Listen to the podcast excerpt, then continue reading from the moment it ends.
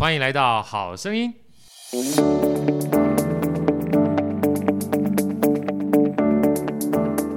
大家好，我是好学好哥，欢迎来到好声音。今天呢，两位重量级人物又来到好哥这个好声音的现场了。每次这两位重量级的人物来到这边呢，就想必要带来非常丰盛的音乐响宴。让我们用最热烈的掌声欢迎哲毅老师跟维勇老师。哲毅老师好，各位好声音的朋友大家好，维勇老师好，好哥好，大家好。啊，这一次啊，在九月底，在中秋节之前啊，呃，好哥呢真的非常开心，要把这样的一个非常棒的一个音乐盛宴的讯息带给大家。因为湾声乐团大家很熟悉了。那好声音在一开始的时候，除了跟湾声乐团结缘之外，另外一个非常重要的乐团就是台北市立国乐团。是，那这一次呢，这两大乐团呢要携手合作，带来最棒的演出给大家。我一看到这个名字，我就觉得非常符合我们这个时节，叫乐缘。啊，月的话是音乐的月，缘是缘分的缘。嗯，你可以说是两个乐团经由这样的一个结合呢，成就了一个非常棒的缘分。也可以说，在中秋月圆之前呢，让大家能够月圆人团圆，一起来享受这场两个乐团呢带给大家合家团圆的这样的一个气氛。这是我的解读啦哈。那我想听听看一下哲毅老师啊，是什么样的一个起心动念？我们先聊一下，再聊聊看，因为他有三场。是。我看这三场，其实我是已经都定好，每一场我都要去了。哇，太好了！因为真的很难得，嗯，对，因为每一场呢都是不同的老师在指挥，是都是每一个身怀绝技的老师哈，带来不一样的演出哈。那我知道第二场呢是我们维勇老师嘛哈，第三场是哲毅老师。是，那第一场呢？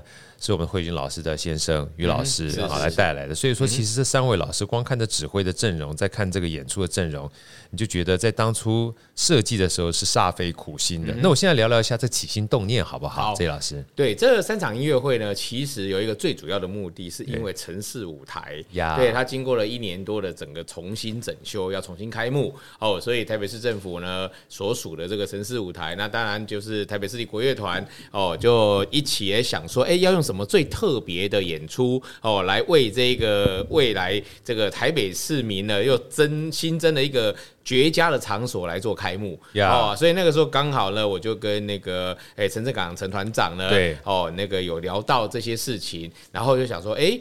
是不是有可能让湾声乐团跟台北市立国乐团来做合作？是哦，那这个也是其实呢，诶，在在我们所谓的音乐演出的过去的这样子的经验里面，虽然不是没有发生过，但是比较少见的。呀，哦，那也就是说，一个新的场地，未来希望能够容纳更多元化的这个表演。所所以呢，如果在这个开幕启用的这样的音乐会，用一个这样子的跨界跨领域的表演来揭开序幕，应该是一个蛮好的一个方向。呀，诶。对，所以就是就经过这样子的一个哦，大家的一个沟通，然后也有共识之后，我们就开始来策划这三场音乐会，是这样子来的。那我想都请教一下，因为城市舞台，我记得我第一次去城市舞台的时候。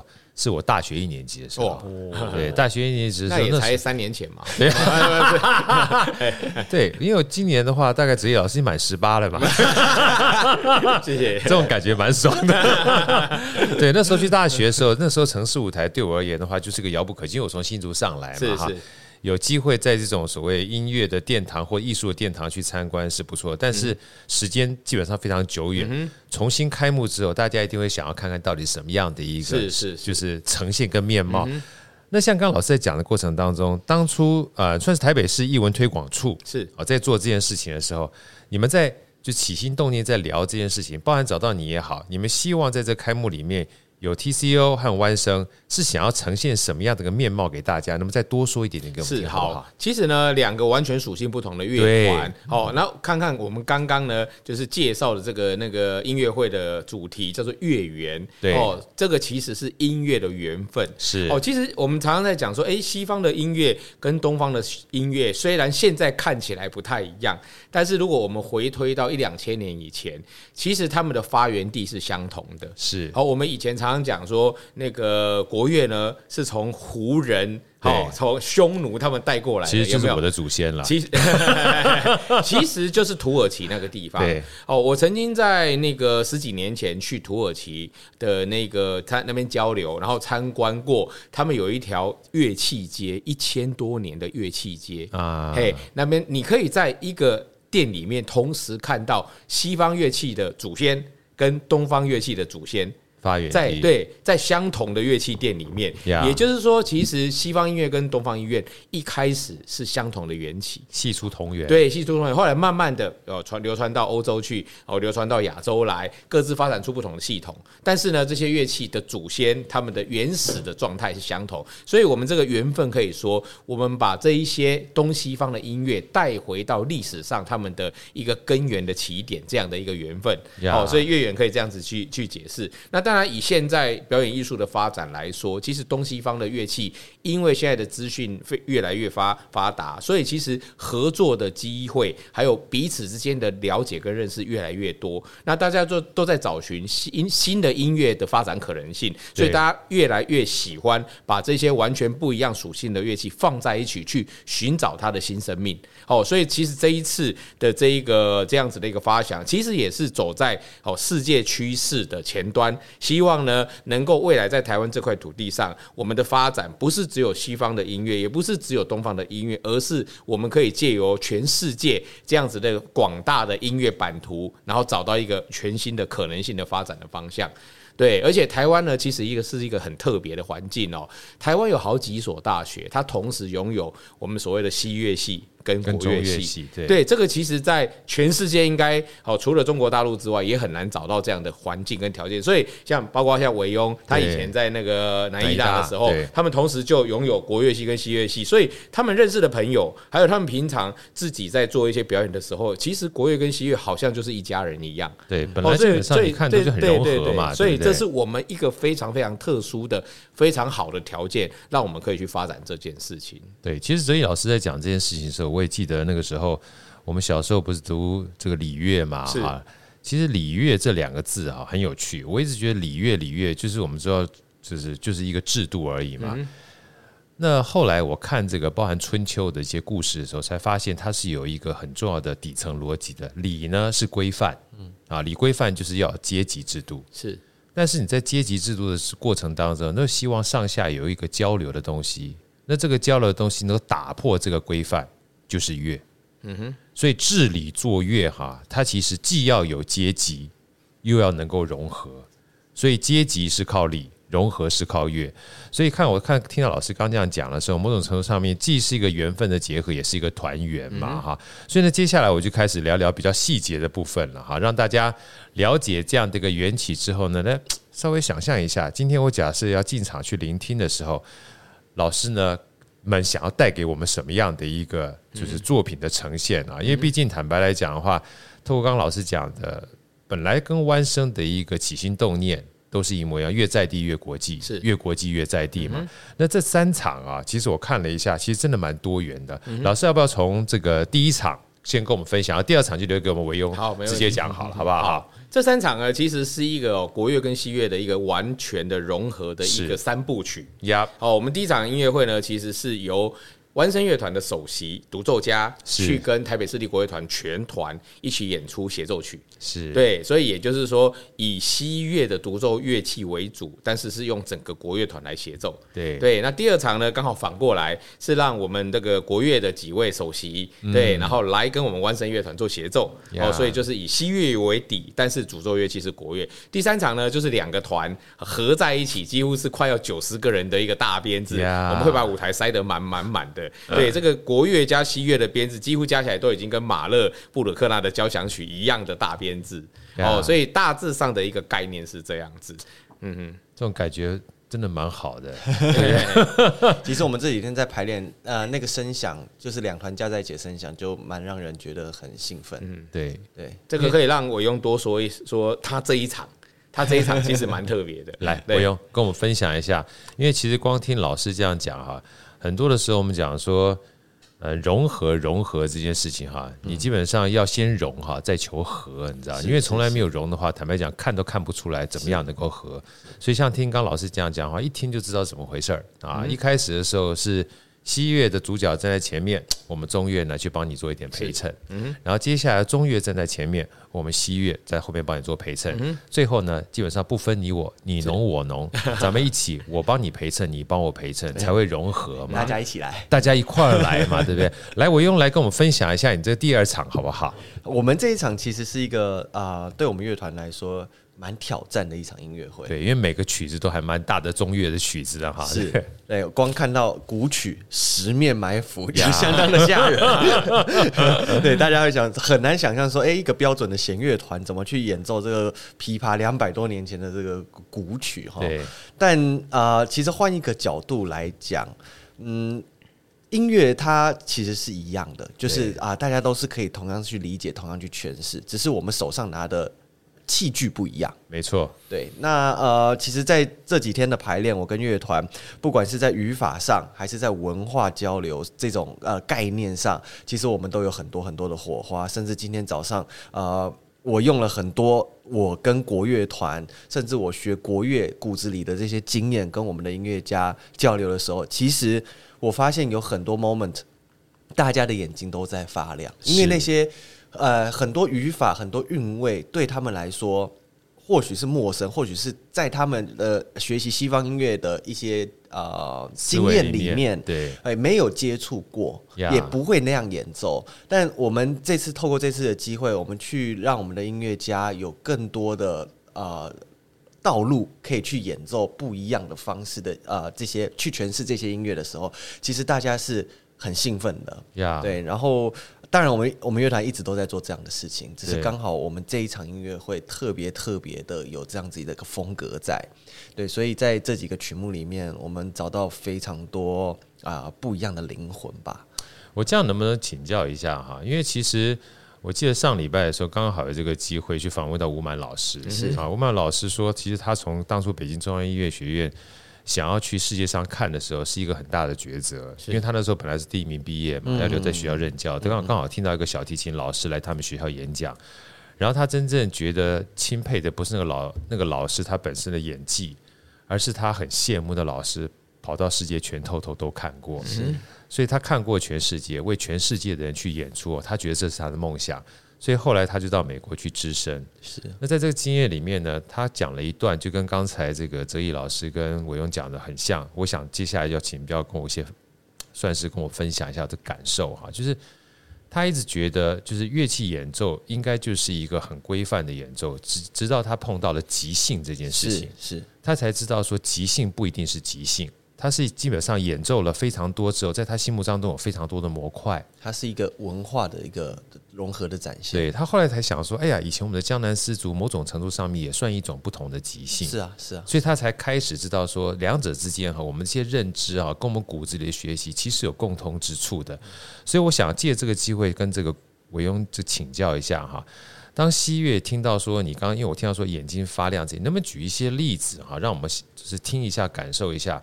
因为毕竟我们一般在听音乐的时候，有时候外行人就听热闹而已。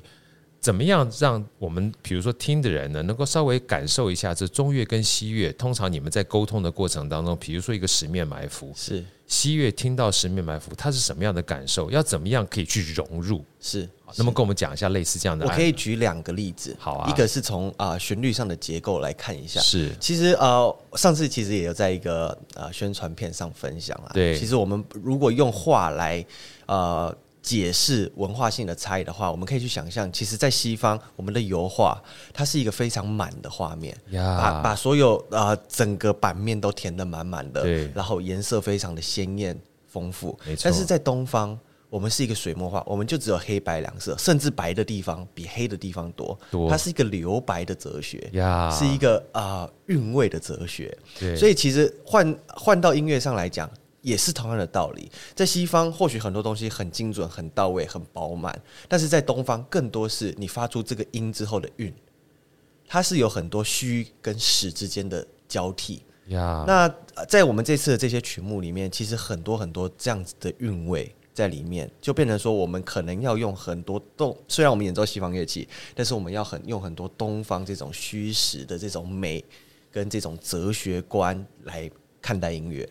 所以呃，它其实是非常不一样。Yeah. 那再讲到节奏，其实呃，在西方他们可能会比较标准规整的谱上怎么记就是怎么演。对，三连音就是三连音，对啊，四连音就是四连音。是，但是在东方，其实我们有很多散序，有很多呃大破这样子的一个曲式的概念，它是一个很自由的、很很需要跟环境沟通的一些呃一一种尺寸，我们可以这样讲。对，那那在这样子不同的概念下，其实我们对乐谱的认知就完全是天南地北的角度，没错，不一样的角度。对，那呃。在听这样的音乐，或者是去研究这样的音乐，很有趣的是，啊、呃，你会发现音乐家们他可能一看到谱，他们会完全想要照谱上演奏，但是他们发现，哎、欸，其实好像不应该是这样，然后就我们就会慢慢跟音乐家去磨合，去去创造出一个全新的一个一个方式。因为现在是一个融合，我们拿着西方乐器演奏很东方的一个文化的一个音乐，对，所以，嗯、呃，怎么讲，非常的。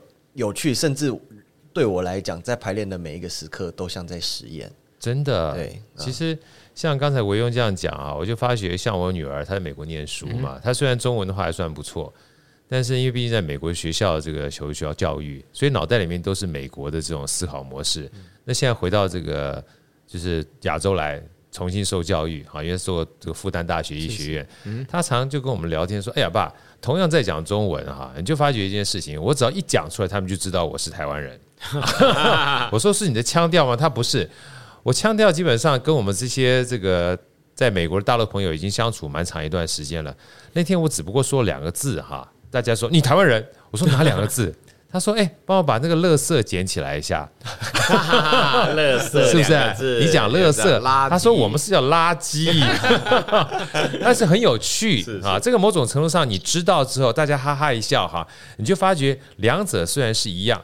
但是也有不一样的地方，但不一样的地方呢，它就是独特性。对，就是。而当你理解之后呢，才有融合的机会嘛，哈。所以我刚刚听到这个叫做乐基吗？对，所以你看嘛，先不要讲其他的，光我们讲月圆好了，月圆可以讲月圆，但你要知道这个月哈。它可以念乐，也可以念乐的时候，你要知道，在这个地方念乐叫音乐，你就会念成乐园。那乐园嘛，就是变成另外一个角度了，对不对？就变成儿童生 儿童水上乐园。当然，念乐园也是可以了哈。所以这个就是很有趣的东西。像老师刚刚讲的韵味跟节奏，也许不一样，但知道了不一样之后，我们就可以开始对话了。是是，缘分是一种对话，是是一种交流。是。那说到这边啊，我觉得。这三场其实搭配非常有意思啊，一个诅咒后面做陪衬，另外一个诅咒后面做陪衬，基本上还是一个对多，一个对多，但我觉得多对多又是另外一种是。不同的叫做融合了，因为我通常讲说一个被融入比较容易啊，一堆要跟另外一堆融入其实很难，包括我们自己在做公司里面也讲说一模一样的道理啊，我记得那时候台积电到这个大陆去的时候。我说我们要融入其实很容易，因为我们是一堆台积电的旧员工，嗯，全部都过去，然后新员工一个一个进来，嗯，所以一个一个进来，我们一堆嘛，唰就把你融入进去了，是吧？对。可是我到了代码席去的时候，我们是一堆来自四面八方的人同时融入，那个东西，那个东西基本上很难。所以我想请教老师一下，我倒不说难这件事情不好，因为难的话有另外一个非常好处，就大家可以激发不同的火花，嗯嗯啊。会有不同的角度跟不同的观点。泽毅老师，当你要把这这个两大乐团，而且都是台湾知名的乐团，要融合在一起的过程，当初你在想象的当中，有没有想象说这两大乐团在一起的时候，你会有一个什么样的设设想或什么样的一个想法？希望他们两个能够创造出不一样的火花。其实哦，我觉得我个人还蛮幸运的。我从开始做创作哈编曲，其实呢，我就接受过各式各样的乐团的委托。对哦，包括国乐团哈，然后管弦乐团，然后甚至有一些比较特殊的，像管乐团啊、爵士乐团，各式各样的乐团。所以基本上我这三十几年来的工作经验呢，其实各式各样的演奏的器乐。哦，还有那个所谓的乐团的编制，我算是都有工作过。哦，所以呢，对我来说，其实这一些完全不同领域的乐团要把它放在一起，哦，我是有相当的经验。对，哦，但是呢，这一次却反而是一个呢从来没有发生过的，就是只有弦乐团，但是却要跟整个国乐团融合。哦，之前其实台北市立国乐团他们有做过跟整个交响乐团融合，那基本上感觉上会比较像是两个团互相比拼那种感觉，尬舞啊，对，就是好像尬了对啊。哈，但是呢，因为弦乐团它是比较少的少量的乐器。哦，它的乐器种类比较少，不像国乐团，它有二十几种乐器。是哦，所以我们少量的乐器要融入一个大，虽然人也很多，但是呢，它的概念就不不太一样。Yeah. 对，所以我的基本的设定是希望整个弦乐团可以改变好整个国乐团所发出来的声响。哦，那希望可以产生一种新的声响。哦，其实当我们这个第一次排练的时候，哦，我因为我在台上指挥，我用在下面听，对他其实就马上的那一种很不一样的感受。这个可以让让让我用讲一下。我正想问这个，因为我想问的就是说。就想象是一回事，我们常讲说实验啊，要做了才知道。是是，我刚刚正正好的这个哲一老师，你地下第一次听到的时候，你你感受怎么样？诶，我要先讲一下，因为其实国乐它的历史，这一百年的从大同乐会之后的历史，其实国乐它很多的乐器都是来自各方戏曲。是，那大家知道戏曲其实是一个很高亢的一个呃表演艺术形式，所以其实戏曲用的乐器都是非常高音尖锐的亮。对，比如说金虎啊，我每次一听到这个小小小而尖锐，就是金虎，唢唢呐，对，唢呐，对呀，邦迪，柳琴，对，所以其实，在国乐团在组织的时候，哎。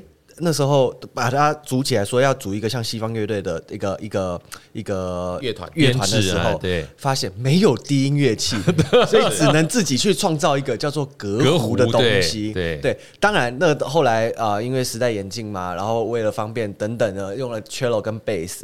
但是其实，在整个啊频谱上，我们的高音是非常非常的尖，非常。啊，尖不是不好哦，而是它是有一个很特色的声音，但是在呃中低频的一个频率中，它是相对少的。就算现在是一个很常规的编制，在各大职业乐团都是。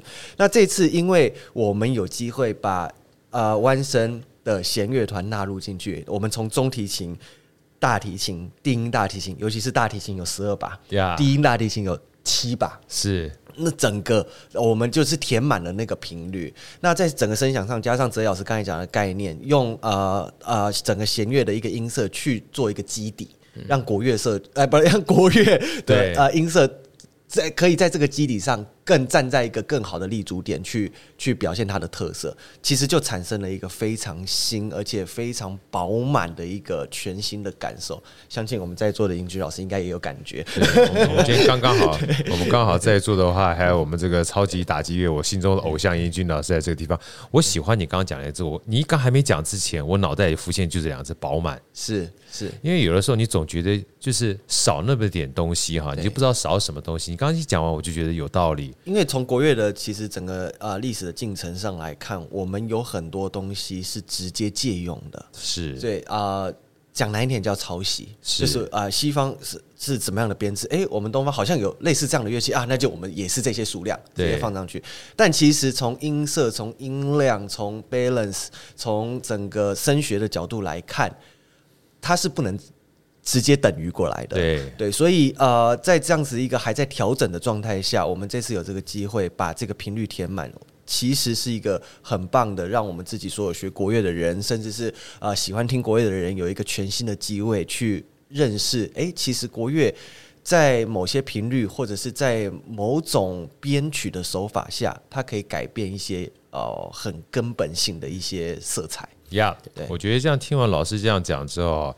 我就更感受到这个“月圆”这两个字取得非常非常的好啊，因为很多东西你不做不知道，你做了才知道。嗯，当你做完之后，你才发现，哎呀，所有的缘分哈，都是因为有碰撞之后才有这个缘分。是，而且这个磨合呢，很多你想象都是假的呀，做了才是真的。真的，真的。那最后我想请教一下，因为所有的东西哦，还是要回到乐曲本身。因为我想说，就像刚刚泽一老师讲的。如果说你今天从来没有做过类似媒人的角色，你要做媒人其实不容易的，是吧？哈，你要把这两个之间互相拉拢在一起，你也要知道能够匹配啊。是。但这一次呢，就算说是中西两方的结合，但我相信对哲一老师比其他的音乐老师啊，会多了一份体谅啊，因为你看过很多，是包含您自己也是做编曲、做制作、做作曲的，所以我想请教一下，这三场哈，在编曲或选曲上面，你有没有什么一些特殊的这个？想法会导致了说到最后有这样的一个曲目的出来，好不好？对，这一次其实我们是先把就是说这三场的形式先想出来。对对，那当然也就就是我说我运气很好，过去呢接受很多各式各样的乐团的委托，委托对，所以刚好想出这三种形式，也有相对应的作品可以放在这里。那当然呢，也有完全没有演过的，比如说刚刚讲的第三场。对哦，第三场虽然这是所用的作品是我以前在那个用不同的一个形式发表过，但是这一次为了这一次北四国跟湾声要合作，其实所有的所有的东西还是要重新再整理过，重新再改编过。你又再改编过？对，再改编过，因为它完全不一样嘛，完全不一样。对，那前前两场是刚刚好，就是说我也帮国乐团写过很多这个协奏曲，然后帮我们湾声乐团当然也写过一些协奏曲，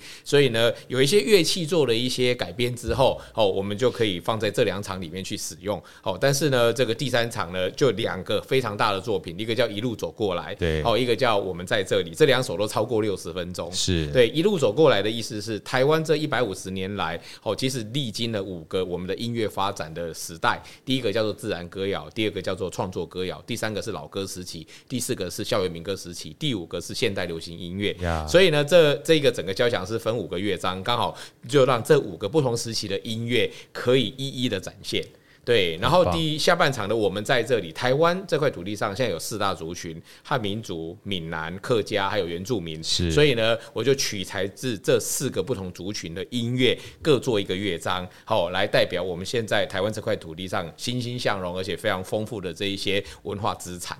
好，所以其实第三场的音乐史等于是说，代表的是台湾的。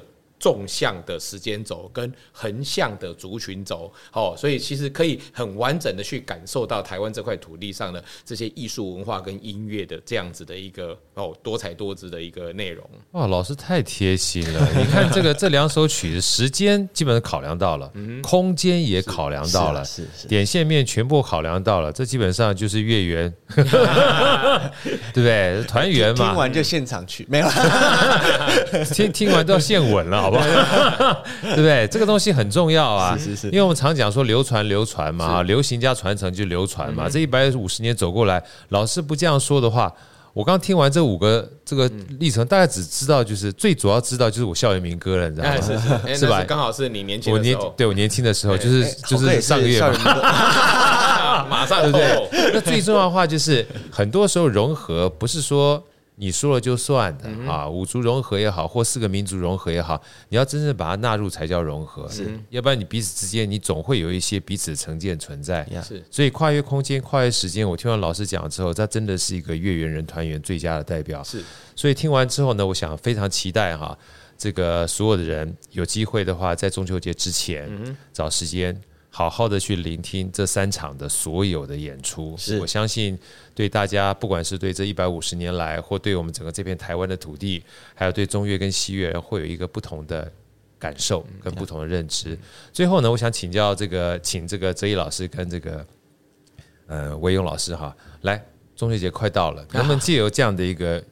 机会哈，跟我们讲一些祝福的话，并期望说我们应该带着什么样心情去聆听这场音乐。吴勇老师先跟我们分享一下，好不好？好，我们祝所有观众朋友还有好歌，月圆人团圆。OK，太好了，谢谢，谢谢，谢谢吴勇。来，哲一老师，祝福的话是常听呐，对。但是我觉得哦，这三场音乐会啊，真的是非常的特别的一个安排。是，当然还是希望说大家能够到现场来欣赏，因为很多的声音呢，你没有现场感受。其实你很难去去体会说它到底有什么不一样。没错哦，所以我想要再多花一点点时间呢，他会介绍一下这三场音乐会里面的精彩曲目。没问题，来一起来。对，我们九月二十二号礼拜五的晚上，哦，是指挥是于心义老师，对，然后他会演奏陈树熙老师的《众神出巡》，然后呢，接下来就是三首我说的协奏曲，哦，第一首四月雨。这一首曲子其实我已经写了二十几年了，对，而且呢，它已经有非常多的乐器哦来做这个主奏，它是用邓宇贤老师的《四季红》《月夜愁》跟《雨夜花》的素材来创作的，而且这首曲子还蛮多人喜欢哦，所以才会改编成那么多版本，而且这首曲已在全世界五大洲很多的音乐厅、很多乐团都演奏过，所以这次全新的版本，是我改编给中提琴来做独奏，由我们乐团的中提琴首席王瑞老师对来做这个首次的发表，我想是不是非常非常的精彩。然后呢，第二首的协奏曲呢叫做《港都奇缘》，对，这首曲也是大概十年前我为了高雄所做的一个二胡跟大提琴的协奏曲。对，那当年呢，其实发表的时候呢，也是台湾非常有名的那个旅欧的那个大提琴演奏家杨文信老师，杨老师对来做首演。对，然后后来呢，我们去巡回的时候还找，哎，就是说还找到那个那个当年拿，哎，拿了那个柴可夫斯基大赛首奖的一位英国的大提琴演奏家 Narek。好，所以这首曲子大提琴的演奏的难度是非常高，所以我们这次会有我们乐团的大提琴的那个副首席李建华老师，哦，然后再加上那个，诶，那个，诶，对不起，就是四国的那个二胡首席梁文轩老师，然后一起来演出，诶，然后第三首呢是那个金色年代小提琴协奏曲，我想这首曲子其实很多朋友很喜欢，我是用那个邓丽君小姐三首非常有名的作品来当做三个乐章的素材，那这一首会有我们乐团的首席。梁倩文老师来担任主奏，然后这一场还有另外一首是关乃忠啊老师的台北调。台北调哦，我想这是九月二十二号非常精彩的这个节目内容。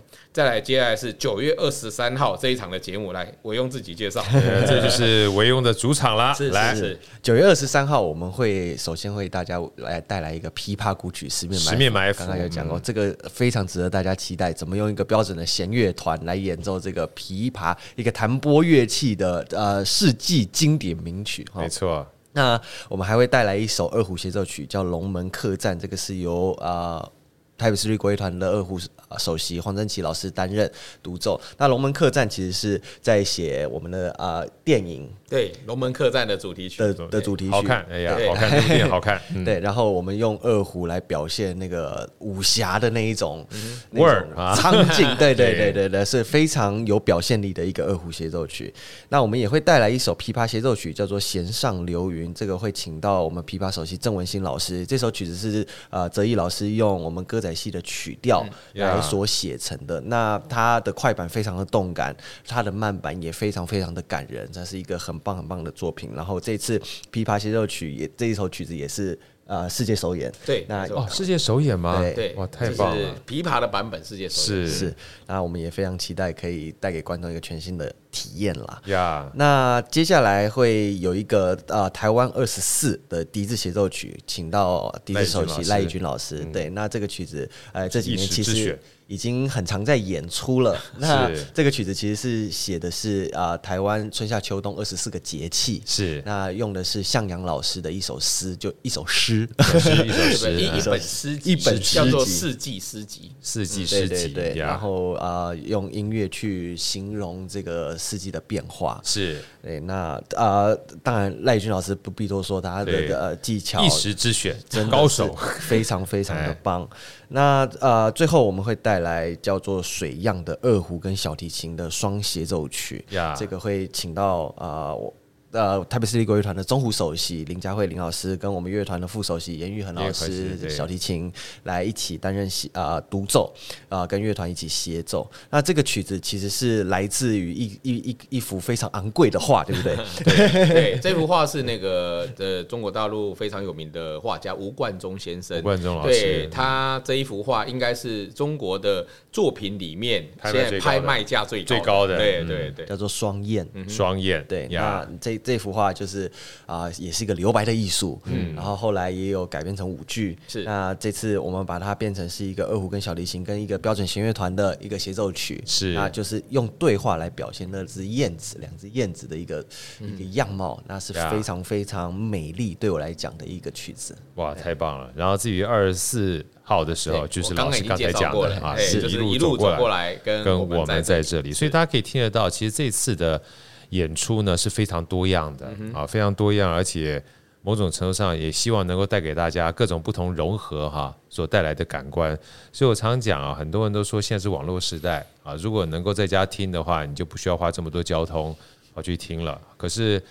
我记得应该是哲毅老师之前跟我聊过，他说每一场演出，就算同一场乐曲，在不同的空间也会呈现不同的遇见，绝对不一样，呃，绝对不一样，不一样。再加上不同的人的话，我们常讲说，包含音乐，不同人唱都有不同的 cover 了，是，对不对？所以每一次其实都是一期一会，而且非常郑重邀请大家，对，是吧？真的有一种感动，只有音乐厅才会发生，真的，对，真的，因为其实。真正的演出从来不仅仅是在上面台上演出的音乐家而已，在跟你同时在台下一起欣赏的观众们也环境也都是一起的演出人员啊，所以希望呢，大家借这个机会，在中秋节之前的话，能够好好带着自己的家人，甚至带着自己一颗就是很温暖的心去欣赏这首《月圆》。嗯啊，好好，再次谢谢哲毅老师跟维勇老师，祝福我们所有音乐家跟二十二号、二十三号、二十四号的演出。圆满成功，也祝大家预祝大家中秋节快乐！中秋节快乐！谢谢谢谢谢谢，谢谢，拜拜！好声音，我们下一集再见。